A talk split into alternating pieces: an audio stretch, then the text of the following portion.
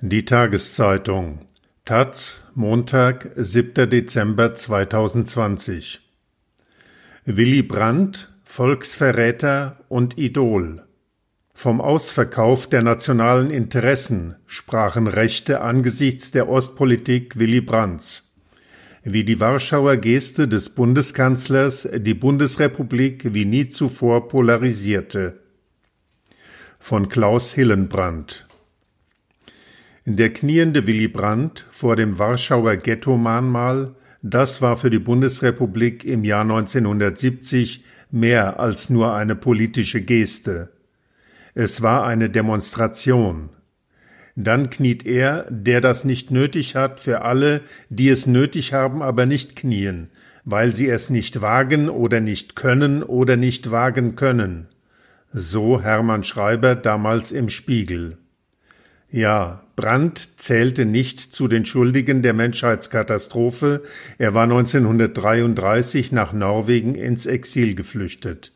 Aber gerade er verstand es, mehr für die Verständigung zwischen Tätern und Opfern zu bewegen als eine ganze Generation bundesdeutscher Außenpolitiker zuvor.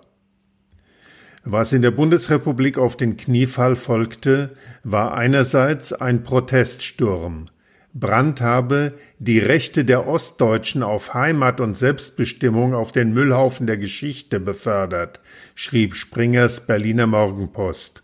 48 Prozent von 500 Befragten nannten seine Geste in Warschau in einer Umfrage unangemessen. Es hagelte Morddrohungen.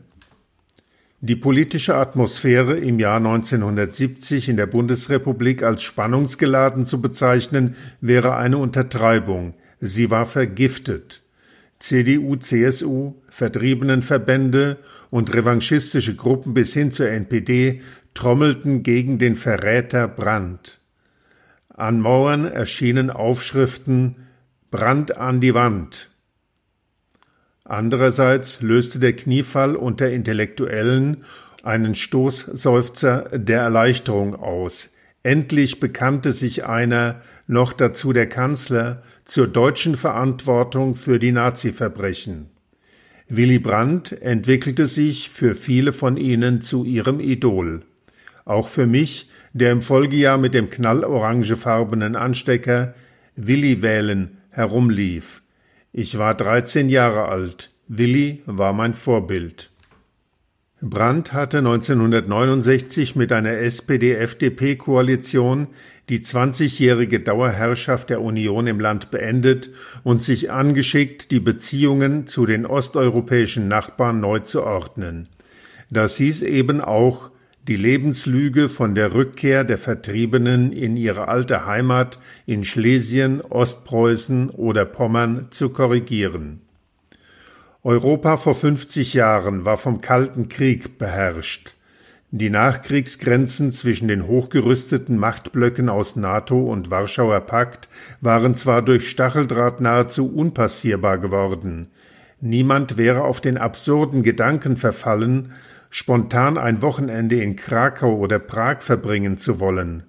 Doch zugleich waren diese Grenzen höchst fragil, denn sie waren nicht anerkannt.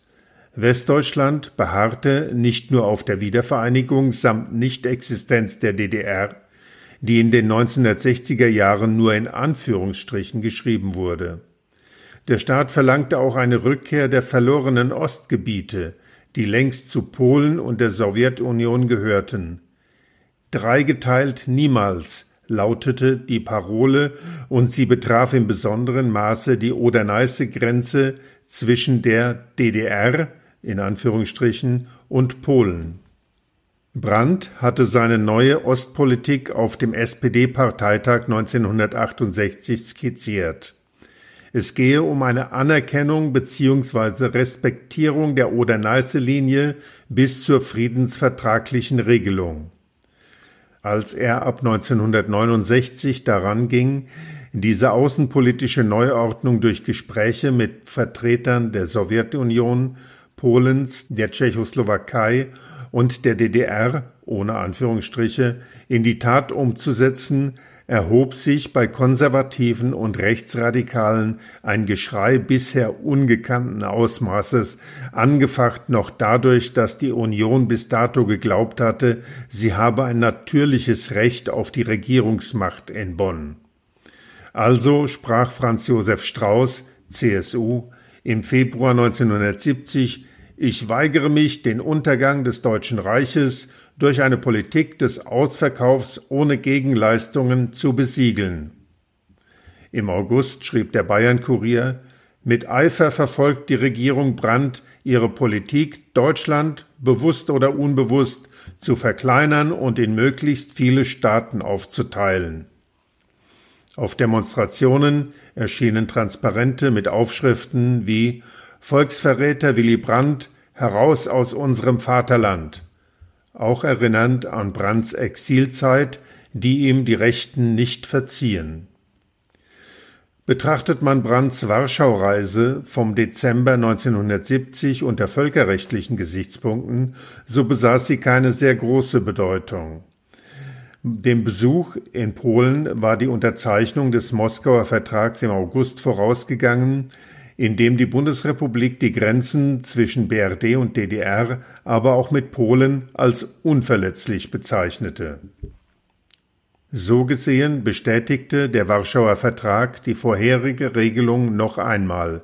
Die Bundesrepublik stellte darin fest, dass die bestehende Grenzlinie, die sogenannte Oder-Neiße-Grenze, die westliche Staatsgrenze der Volksrepublik Polen bildet Darüber hinaus versicherte die deutsche Seite, keinerlei Gebietsansprüche zu hegen. Man versprach, die gegenseitigen Beziehungen zu normalisieren, und Polen gestand den Deutschen zu, die vermehrte Ausreise Deutschstämmiger aus Polen zu ermöglichen.